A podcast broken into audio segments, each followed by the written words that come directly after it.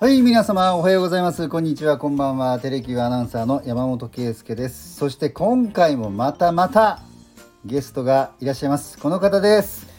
テレキューの局内を歩き回ってもうテレキューのアナウンサーになった気持ちになっております KBC アナウンサーの井内洋平ですイエイちょっとねもう興奮してますよいろいろ。なんかいろいろ社内見学みたいな感じで。いろんなとこ連れて行ってくださって。そうですね。コーヒーもごちそうになって。ええええ、もうテレビ。50円ですけどね。はい。言わなくていいんですよね別に。いいじゃないですか。あのーまあ、えー、前々回にはい。お話しした通り、はい。ちゃんとこれはあの社内もう両両社のもう許可を得にて、さまざまな方々の許可を得てえ局の垣根をまさか飛び越えてしまったっていう。そうですね。見事に超えましたい。やね。楽しいですね。はい。はい。でなんで今見学っていう言葉を言ったかというと、はい。えーちょっと違う最初は違うスタジオで撮ってたんですが、はい。えーちょうど生放送のテレキューラジオを、はい。えー桜井アナウンサーと松井アナウンサーが、はい。えー始めるタイミングとちょっと重なってしまいまして、あもう優先度としてはもうジョージさんの方が高いわけですか？そうですね。で、まあ、ラライブの方が、ライブ、そうでしょうね。生放送優先で生配信を。あまあちょっと悔しいところはありますけど。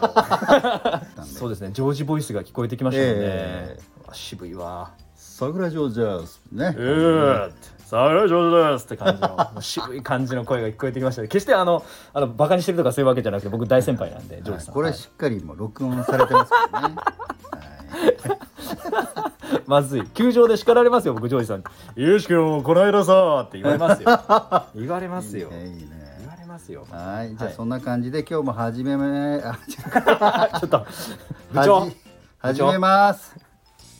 暑い時は「テレキューラジオ」寒い時も「テレキューラジオ」家でも外でもどこでも聞けるちょうどいいぬくもり「テレキューラジオ」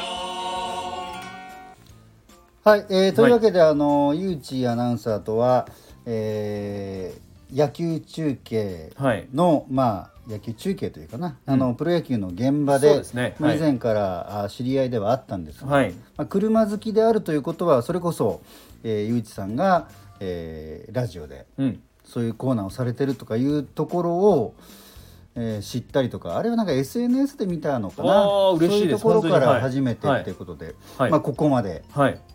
実現したわけなんですけれどもいですね。であのーまあ我々車好きとしてはちょっと羨ましい存在なのが、はい。あの鉄道ファンの皆さん。ああはい。今非常にこう、うん。市民権を得て、うんえーね、番組にもよくなってますし、うん。あとあのこう乗り鉄とかあ撮り鉄とか、はいはい。音鉄っていうのかな、はい。要するに乗るのが好きな人、はい。えーその姿を写真に収めるのが好きな人。うん。いろんなえー音をうん。お研究したりうん。収集したりするのが好きな人っていうのはあるんですが、はい。車に置き換えてみるとゆうちくんはどの部分に非常にマニア度が高いのかとうん。いうことなんですよね。もうもうそれで言ったら取る以外全部当てはまってはいるんですけどあえて言うならまあ乗り鉄ならぬ乗り車？乗り車？乗り乗り車？乗り車？しっくりこないですけど、はい、乗るのがやっぱ好きですね。運転、運転はい。運運車、もう運車。なんか運車っていうとなんかうんちみたいで嫌ですけど。運車。はい。うん、まあそうですよね。はい。うん、もう基本的にはもう長距離ドライブが好きなので、車はやっぱり見てるだけ置いてるだけじゃなくてやっぱエンジンかけてもう乗りたい。もう遠くに行きたい。なるべく現実から離れたい。いや本当に片道大げさじゃなく僕片道4時間以内は近所です。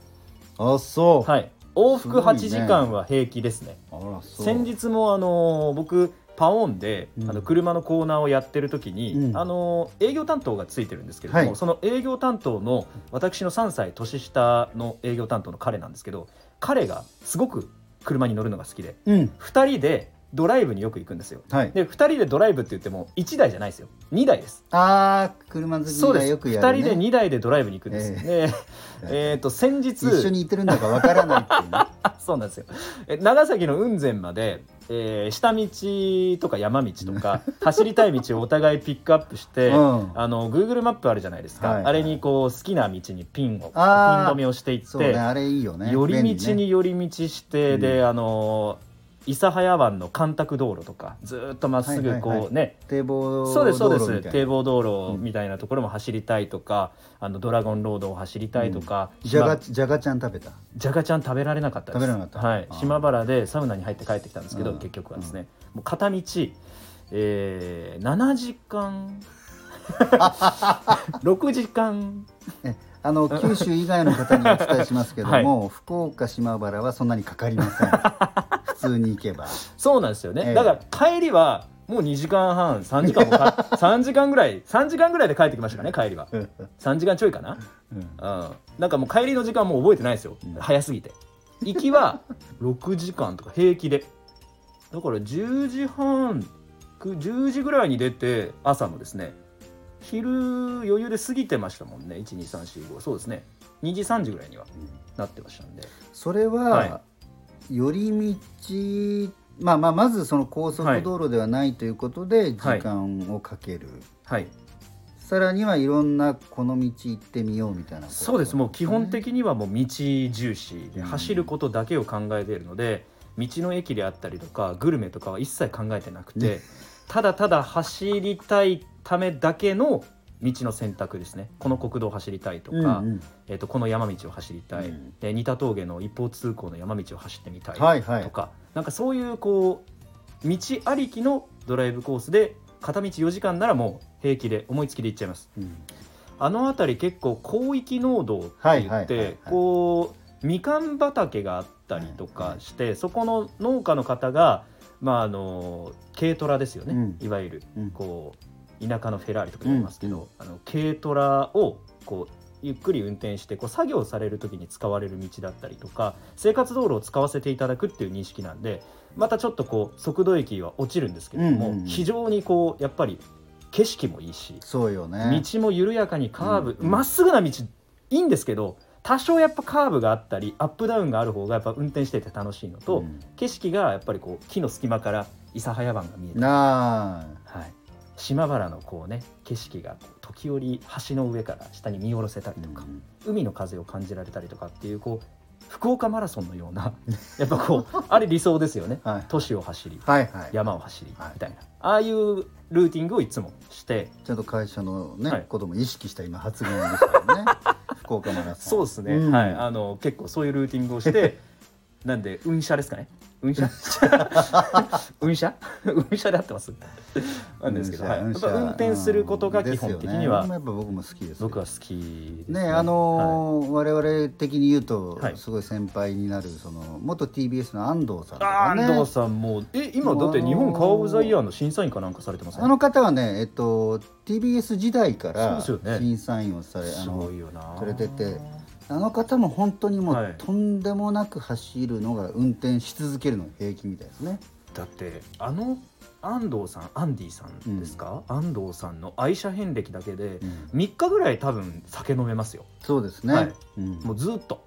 残価設定ローンを見事にこう組みながらもう50代ぐらいなのかな多分乗ってこられたってことですね。はい。ね。いいなあ。だから僕やっぱり車選択する時に運転してどっか行きたい、この子と一緒にどっか行ったら楽しいだろうなって車を選ぶんですけど、うん。どうしてもやっぱり乗りたい車の候補がいっぱい出てくるんであまりにもこう一途になりすぎると次の車に行けないんで荷台持ちできるほどのうん。やっぱりなかなかこう経済的な自分の財布の余裕がなかったりとかやっぱするので。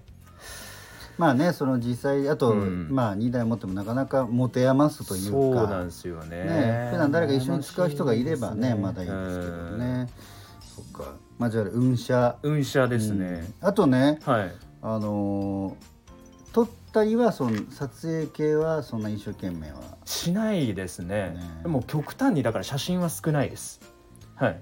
私もあんまりしないんですけど、はい。撮ってもなんかいまいちだなっていうか。あ多分ねこれだけ今こう、SNS 発達発達が浸透してるから、はい。綺麗に撮る方法みたいなの多分たくさん皆さんまとめてくださってるんですよはい。ね。なんかねパッとしなくて、うん。もういいかなと思って。やっぱライブが楽しいんですよ結局、うん。なんか振り返る楽しさは僕ドライブにはあまりなくて、うんうんうん。その本当に今走ってるこの瞬間見えてる景色聞こえてくる車の排気音全部ひっくるめてのドライブのその瞬間の楽しさなんでうん。写真で切り取ってこれ楽しかったなは僕ことドライブに関してはないです。なるほどね。旅行先とか美味しい料理とかはあるんですけどなんでしょうね。うん。昔から載ってる写真ないですねないです、ない。はい、もう道路状況の確認をするための写真とかがいっぱい出てきますよ。このアップダウンがいいみたいななんか写真とか。なんかここからこの見える景色が良かったから撮っておこうみたいな、うんじ自分のそのいわゆる愛車の写真っていうのはほぼないうん、なるほどね。ですね。はい。鳥車ではないと。鳥車ではないですね。あとは、はい。そうだな。音車音車？音車。音は僕かなり、うん、次に上げるとしたらまあ音車うん。でしょうね。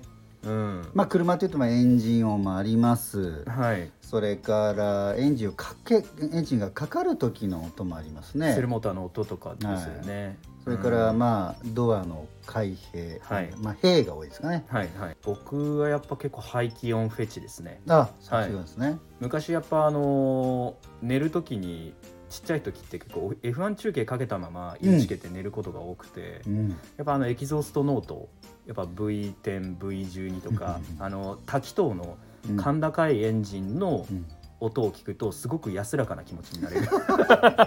あれ結構甲高いよ。そうなんですよね、うん。だから F1 は結構やっぱ睡眠導入にはいいですよね。波の音よりも焚き火の音よりもうん。F1 の V10 エンジンですねやっぱね。アルファ波が出てるかもしれない。そうですね、うん。なんかこう心をかきたてられるように寝るんでしょうね多分ね、はい、それ狙えるかな？結構あれ聞いてうん。流しっぱなしでよくうちはやってましたよ。なるほどね。だ。から排気音は結構一時そのこれは直列のエンジンの音だなと V 型っぽい音だなとかあこれはフラットな、ね、水平対向のエンジンの音だなとか聞いて気筒数まではさすがに難しいんですけどなんとなく排気量がありそうだなっていうのとエンジンのその大まかな種類とかタービンついてるついてないとかは聞いたら分かりますよ。なるほど。大体はい。そうですね。大体分かります、うんうんうん。はい。